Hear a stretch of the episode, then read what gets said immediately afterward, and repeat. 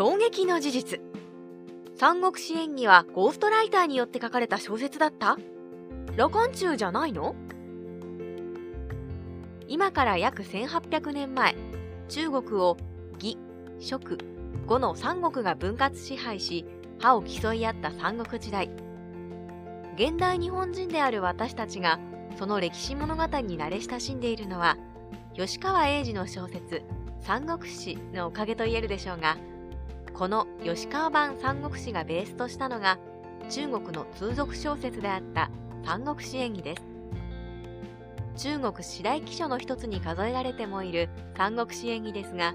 その作者について調べたところ衝撃の事実が発覚しました。なんと三国志演義はゴーストライターによって書かれた小説だった？三国志演義の作者は誰？三国志演義の作者は一般的には羅漢中という人物であるとされています。ただ三国志演義は羅漢中が最初から最後まで一人で書き上げた小説というわけではありません。現代に残されている定本には羅漢中編という表記が見られます。これは羅漢中が三国志演義を編纂したという意味です。羅漢中以前の時代三国志平和と呼ばれる絵物語が成立していました。この三国志平和は中国各地に残されていた三国時代の人物にまつわる説話をまとめたものですがあくまで民間伝承をベースとしていますのでその内容はかなり荒削りで三国時代の史実を無視した口頭無形な部分も多々見られるものでした。この三国志平和をもとに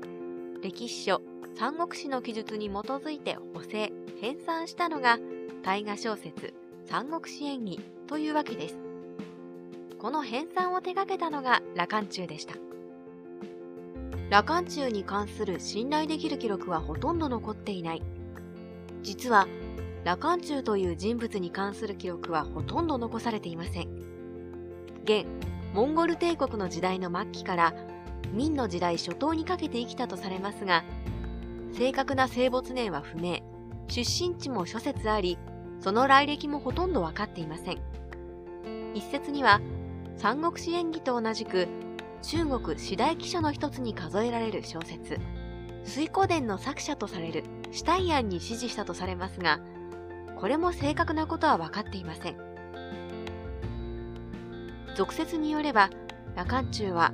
現代の末期に割拠した軍友の一人である上姿勢に仕えたことがあり、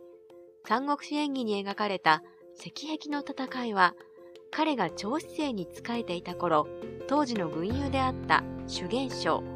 後の明の初代皇帝と陳友良との間に起きた破陽湖の戦いをモデルにしたとも言われています。師匠の功績を奪い取った羅漢中三国志演義を編纂したのは羅漢中ではないとする書物が残されています。王道生という人物の残したシュタイアン母子という書物によれば、三国志演義の作者、編纂者はシュタイアンであるということです。シュタイアンは先にも紹介した通り、水古伝を執筆したとされる人物です。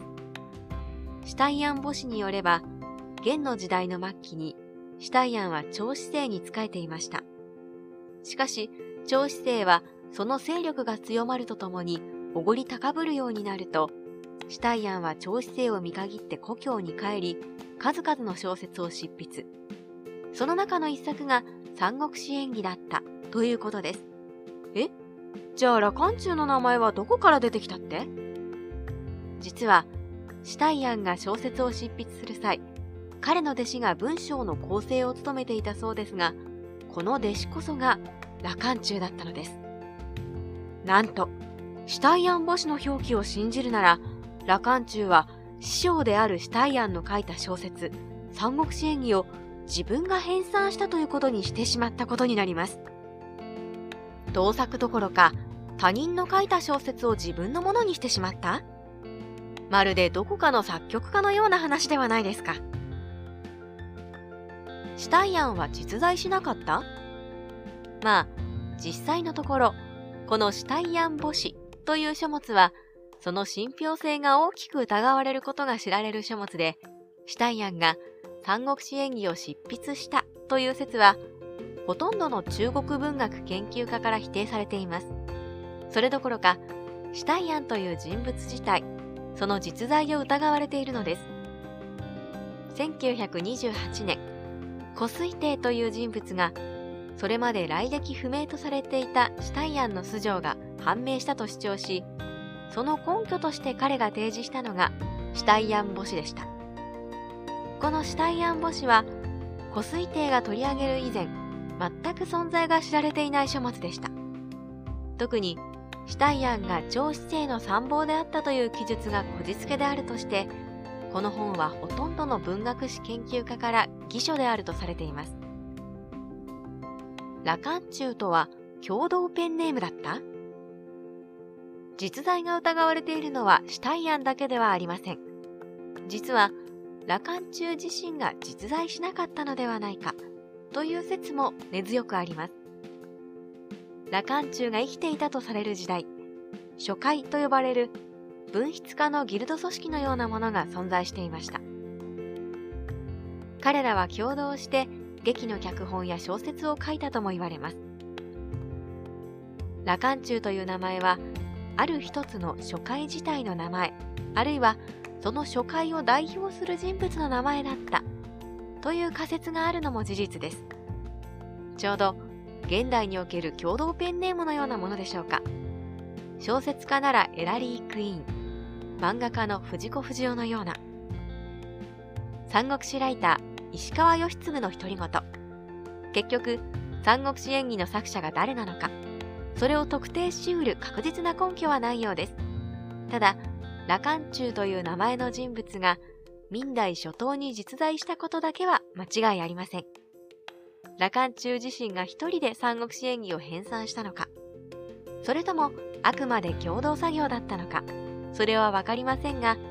彼が三国志演義を生み出した人物の一人であることだけは、どうやら間違いなさそうです。それでは、次回もまたお付き合いください。再见